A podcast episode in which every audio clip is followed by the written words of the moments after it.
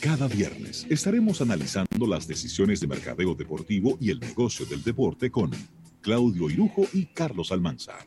No te lo pierdas. Sí, señor, y es que estamos emocionados, estamos locos por, por ya estar aquí con ustedes en esta sección de marketing eh, deportivo, eh, agradeciendo tanto a Altis como a Amali, lubricantes Amali, que hacen posible que estemos aquí cada viernes hablando de estos temas tan interesantes del mercadeo deportivo. Tenemos con nosotros, como siempre, a Claudio Irujo y a Nelson González, quien han venido en el día de hoy con las pilas recargadas porque el viernes pasado no estuvieron por aquí. ¿Cómo están, jóvenes? Vino tan, con, con, tanta pila Nelson que hasta habló en el break. Te. Esa voz tuya es inconfundible. Está muteado Nelson todavía. Tiene que, poner, eh, tiene que quitarle el mute, Nelson, a tu micrófono. Bueno, señores, ya tenemos grandes, ligas ya. Para que sepa, eh, tenemos grandes ligas. Y hola Nelson, que no, te oímos ahorita. todo bien, todo bien. Al final, al final se impuso la cordura. la cordura. Y me hicieron quedar mal. Tú sabes que hoy, justamente en la mañana de hoy, eh, como saben, estoy trabajando con, con, ellos de la mano con el tema de la comercialización. Ya empezamos las conversaciones eh, con los patrocinadores y, y, Dios, Dios, teníamos todas nuestras dudas por el tema, por variables que no son eh, controlables, que son ponerse de acuerdo los actores del evento. Pero la realidad es que esta, esta, esta temporada, desde el punto de vista comercial, promete, porque ya que se pusieron de acuerdo, son 60 juegos, señores, de 160 y pico, llevarlo a 60 juegos, implica que vamos a vivir, como quien dice, una semifinal completa. No va a haber juegos que no son importantes, por ende, la, atención de las personas será eh, será mucho. O sea, los equipos no tienen tiempo aquí de, de ajustarse. Tienen que entrar y de una vez ir a la pelea. Otra cosa que va a beneficiar a, los patrocinadores es que eh, vamos, vamos a tener, siempre he tenido una buena audiencia la MLB, pero en, este, en esta ocasión, por todas las variables que sabemos, desde todos estos inconvenientes, la misma modalidad del torneo, y la situación de que el encendido ha crecido, yo creo que es una oportunidad para aprovechar. Y también, y también el hecho de que la misma temporada eh, va a ser corta, hace que haya, exista la posibilidad de hacer negociaciones eh, por debajo del umbral que siempre se, una, la MLB acostumbra, por el tipo de producto que es ahora va a haber muchas posibilidades de hacer negociaciones eh, a nivel digital, eh, diferentes eh, rubros que, que, se podrán explotar a un costo justo, pero al no ser una temporada completa, los presupuestos podrán ser evaluados desde el punto de vista de que son un poco más económicos.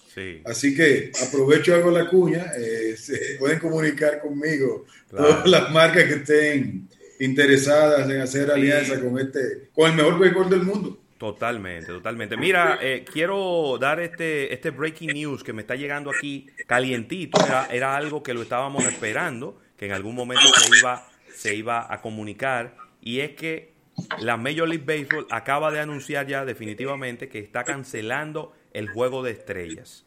El Juego de Estrellas se iba a celebrar en el Dodger Stadium, el cual desde hace más de 40 años no se celebraba eh, en este estadio.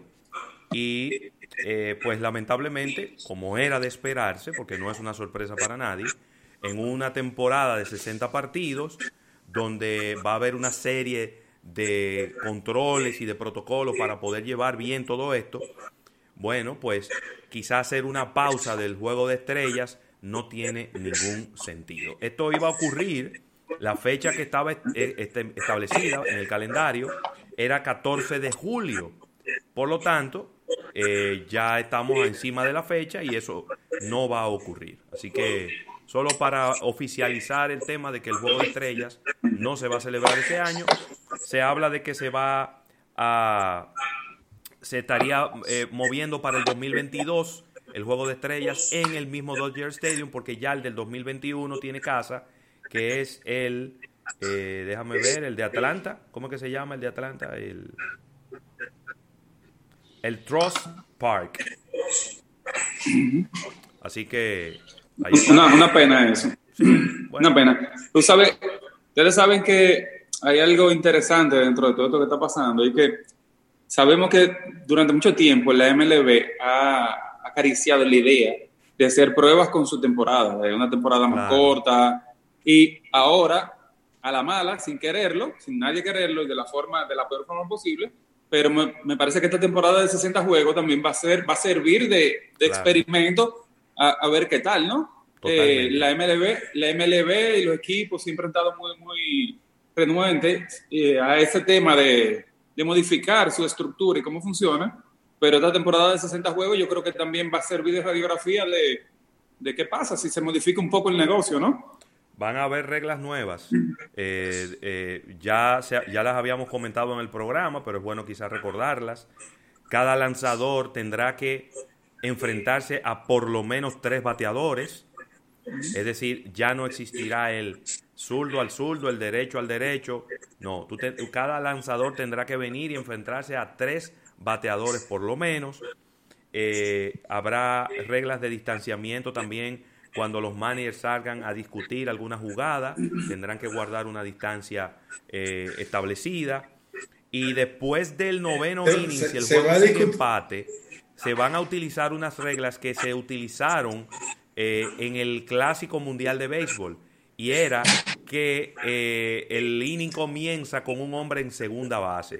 Esto, esto todavía no se ha dado demasiadas explicaciones sobre este tema, pero va a haber cambios en, en, muchas reglas, eh, precisamente por el tema del distanciamiento físico, pero también pruebas para ver si los juegos se pueden hacer más ágiles, más rápidos. Yo creo que la MLB, Nelson, tal y como tú lo dices, tiene que utilizar esta temporada como un tubo de ensayo para todas esas cositas que ellos quisieron probar. Yo sé que todo eso hay que ponerse de acuerdo con los jugadores, pero yo creo que todo el mundo tiene que tener la mente abierta. Vamos a probar cosas que pudieran funcionar en el futuro para hacer los juegos más rápidos, para hacerlos más emocionantes, para hacerlos más entretenidos. Eh, porque creo que el deporte, independientemente usted esté o no de acuerdo que el deporte está en uno de sus momentos más eh, determinantes y vulnerables, yo creo que todos los deportes y todos los negocios tienen que moverse hacia una evolución. No, precisamente, o sea, si, si, hay, si, hay, si tenemos que elegir un momento para hacer pruebas, yo creo que es este, es el momento ideal para, para, eso que tú dices, me lo voy a hacer todas esas pruebas que, que, ellos siempre han tenido en, todas esas ideas que siempre han tenido en, en, mente. Claro, claro que sí. Cambiando un poco, cambiando un poco de tema, cambiando un poco de liga, eh, que ya también se acerca el tema de la NBA en Orlando. Ahí sí. Y ya eso tiene fecha y todo, y la NBA ha empezado a soltar datos, ¿no? Eso a la NBA le va a costar alrededor de 150 millones de dólares, nada más y nada menos. Porque la, NBA tiene que correr con los gastos de, de la movilización de todas las personas, estamos hablando de alrededor de 1.500 personas, pruebas diarias, pero hay un dato alrededor de eso que también es un poco preocupante, y es que en la Florida los casos de COVID se han disparado, se están disparando de, manera importante, ¿no? Y vemos, como ya jugado, y vemos ya como jugadores del NBA y personal staff están dando positivo, o sea, los números dentro de la misma liga ya están dando positivo. Desde que empezaron la prueba eh, obligatoria el 23 de junio, ya hay cerca de 25 personas positivas entre jugadores y staff.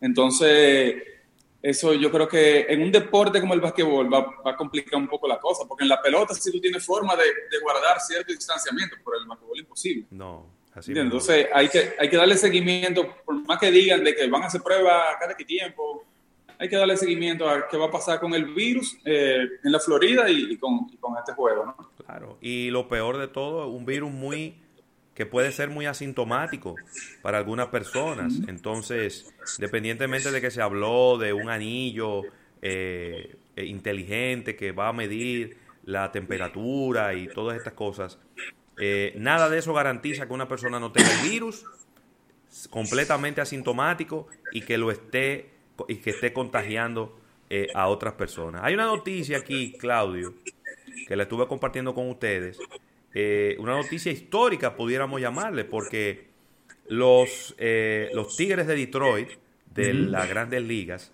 acaban de firmar un acuerdo y se convierte en el primer equipo de las grandes ligas en firmar un acuerdo con una empresa de apuestas deportivas. Ellos acaban de eh, firmar un, un, acuerdo el pasado, bueno, ayer jueves, con una empresa que se llama PointsBet y ellos van, eh, entre otras cosas, van a tener su marca en el Comerica Park y además van a ser los que van a patrocinar la red de radio de los Tigres de Detroit. es una, eso es una discusión que ya ha evolucionado y ya la liga permite que los equipos tengan este tipo de alianzas y de patrocinios pero de todas maneras me gustaría eh, escuchar la, la, opinión de ustedes en ese sentido de qué ustedes piensan que podría pasar. ¿Podrían venir más equipos a acercarse a empresas de apuestas deportivas? Sí, sí, de hecho, de hecho, y Nelson es testigo. Eh, creo que cuando estábamos con el tema del juego de, del juego de exhibición que hubo acá en, a principios de año, ah, tuvimos acercamiento con grandes cadenas de, de, apuestas porque es totalmente aceptado ya. Al final, eh, las apuestas no es un tema obligatorio, o sea, la gente, a nadie se le obliga a, a, involucrarse con, con eso, pero la realidad que se ha demostrado es que son un excelente patrocinador, es siempre ha sido en todos los eventos deportivos una de las variables que se toman en cuenta para medir lo que es el alcance en cuanto a la inversión y el, movimiento de dinero que se da alrededor de cualquier evento deportivo. Así que eso también va con... La famosa, la, famosa, la famosa línea de Las Vegas. Exactamente. Entonces, si tú te pones a analizar eso, todos son momentos para nosotros eh, sí, para ponerse, para, ponerse de, que déjame entre sacar y escoger a los patrocinadores. Y, y, también te le agrego que, vuelvo y te repito, es una decisión inteligente por el hecho de que tú tienes ahí un, un lo que te mencionaba al inicio, o sea, tenemos ahí empresas que van a capitalizar la, toda la atención que va a haber acerca de la MLB este año, que va a ser mucha, ¿eh? Va a ser mucho. Eso es verdad. no, no es casualidad, no es casualidad de que este patrocinio histórico llegue a un equipo como Detroit. Detroit es una ciudad que ha enfrentado muchos problemas económicos. Recuerden que hace poco tiempo, hace, hace unos dos años, la alcaldía de Detroit se declaró en quiebra. Una, una, una noticia histórica también. Recuerden que las cuatro grandes de Detroit han enfrentado muchos problemas que son de los más importantes anunciantes que eh, en, el mundo automotriz y, en, esta ciudad. Y ellos tienen que regentearse anuncios en distintos rubros. Entonces, no me, no, no me es casual que, Detroit como, como equipo, como ciudad, esté buscando estas alternativas de anunciantes con eh, las bancas de apuestas porque ellos necesitan buscar anunciantes eh, donde estén, si las reglas se lo permiten, debido a la situación económica de la misma ciudad. Totalmente. Mira, yo tengo una información. ah, perdón. No, no, eh, quería, cambiar de tema, pero abunda en el, en el tema, Nelson, si deseas. No, simplemente iba a decir que si ya MLB abrió esa puerta, todo, todo el equipo, o la mayoría del equipo se van a montar en eso, porque es una categoría que mueve demasiado dinero. El, el sector de banca, de, apuestas, es una categoría que mueve demasiado dinero. Y si ya MLB abrió esa puerta, olvídate que, la mayoría de equipos van a entrar. Y quizás una de las noticias más trascendentales eh, del día es... La, la, tienes tú puesta, una de las noticias más trascendentales. es básicamente esta, Claudio Irujo, y Nelson lo decía en semanas anteriores, de que uno de los rubros más eh, que va a ser más permeado por este tema de racismo y temas eh, eh, de este tipo en Estados Unidos es el deporte. Y es que Nike está anunciando la eliminación de toda la mercancía del equipo de la NFL, los Redskins, de su plataforma online.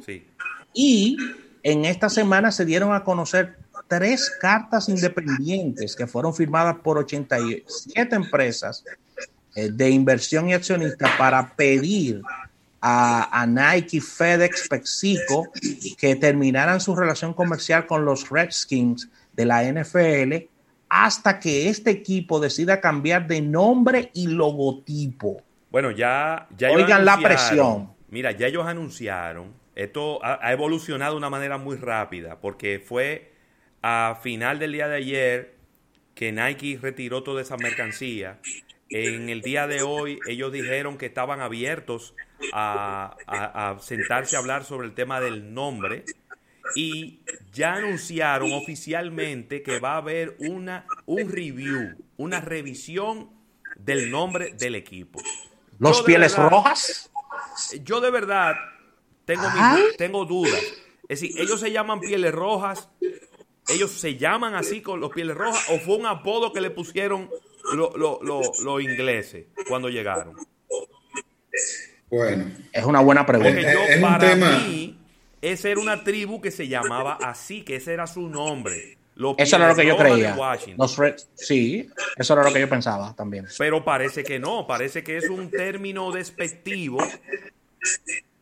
y por eso le están pidiendo que cambie el nombre, porque de otra, no hay otra explicación para que le estén pidiendo que cambie el nombre de un equipo si ese es el nombre de una tribu. Parece que ese no es, el nombre nativo de la tribu y ese era como un eh, epíteto que se hizo muy común, pero que... En las películas así era que le llamaban. Los pieles rojas, ¿verdad? Los pieles rojas.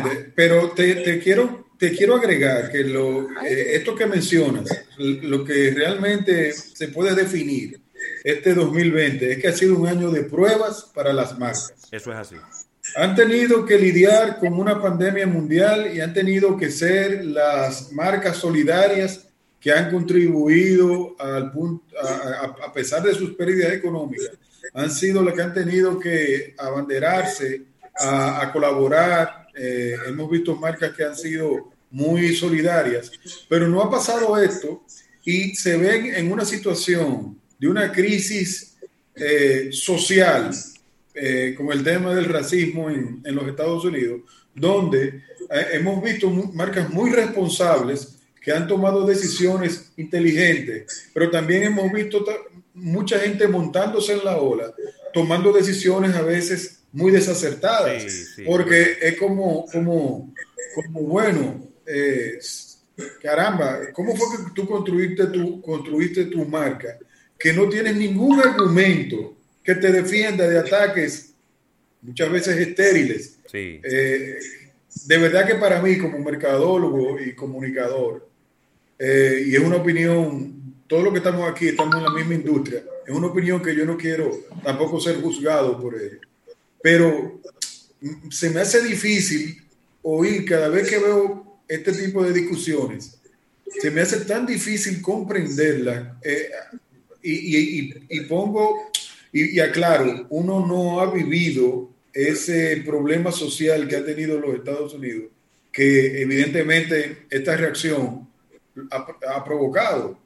Pero desde la, desde la acera del frente, que casi siempre se ven los problemas un poquito más tranquilos, se me hace difícil ver esta, este dilema de, de estas marcas y, y, y, como, y como los fanáticos les piden a una marca eh, tomar, pose, tomar una posición a veces en contra de sus propios principios.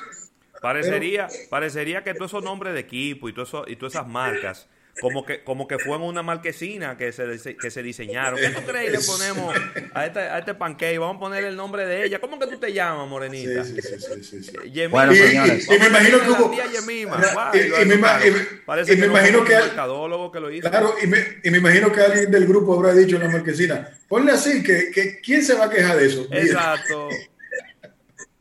Es decir, eh, eh, como que no... Claro, estamos hablando de marcas con mucho tiempo en el mercado, no son marcas recientes, pero independientemente de eso, eh, deja mucho que desear el proceso creativo detrás de esas marcas que como tú dices no aguantan ni siquiera una conversación. Si todo sigue como va, a ver qué opina Nelson sobre esto, si todo sigue como va, le vamos a cambiar el nombre al Black Friday porque Black Friday es Viernes Negro. Sin embargo, es de las pocas veces que la palabra negra tiene una connotación positiva. Porque de repente... definitivamente... Este... ¿Eh? ¿Eh?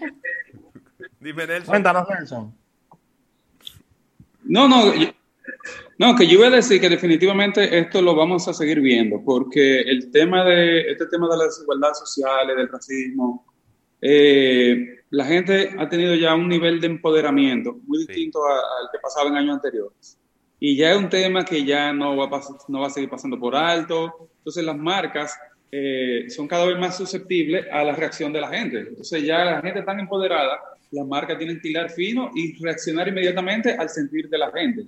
Entonces ya la gente está más atenta a todo ese tipo de cosas y la gente anda con lupa buscando, estamos ante una generación mucho más sensible a muchas cosas como en la mayoría de sus casos con sus razones, pero las marcas ya también están claras que tienen que cambiar la forma de reaccionar y las marcas tienen, tienen que estar preparadas a reaccionar más rápido, porque esto son cosas que de un día a otro te explota un barril de pólvora sin tú darte cuenta. Sí, pero yo, yo te entiendo, Nelson, y te damos la razón, por lo menos yo te doy la razón. Lo que, a lo que me refería con mi comentario, que es a lo que se sumó Ravel, es lo siguiente, yo creo, y es una frase que yo acuñé hace muchísimo tiempo, y es el hecho de que las marcas no se construyen para, para eludir o, o, o, darle la espalda a, a, una crisis.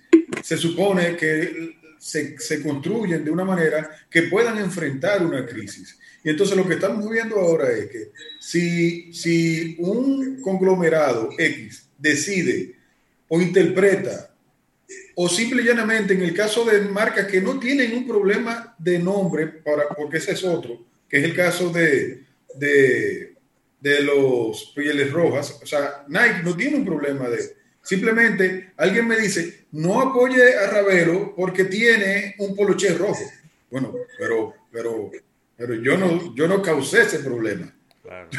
yo no he causado ese problema. O sea, concentra tu ira y, tus razones, porque yo no estoy diciendo que no la tengan, con el que genera el problema, pero me, parece un poco, eh, es una opinión muy personal, me parece un poco chantaje que, que, que, tú vayas a terceros que lo que están apoyando una actividad, no a un nombre, una actividad deportiva, porque ahí hay personas que se lo merecen. Eh, pero nada, de verdad que eh, eso es un tema eh, muy apasionante y lo que está sucediendo, vamos a encontrar todos verdades y todos vamos a encontrar también medias verdades. Entiendo el punto de Nelson, pero también entiendo que las marcas deben eh, eh, tener también, asumir posiciones, no quitarse posiciones, sino asumirlas. Claro, totalmente. Mira, tenemos que irnos a un último break comercial, pero cuando regresemos vamos a seguir conversando de estos temas de mercadeo deportivo. Quiero, Quiero tocar el tema cuando regresemos, Rabelo, escúchame que te interrumpa, de, de la del notición de Messi. ¿Cómo? Messi aparentemente se va del ¿Cómo? Ay, no, Así que de eso queremos que, tenemos que hablar. Venimos ahora, venimos ahora, no te vayas.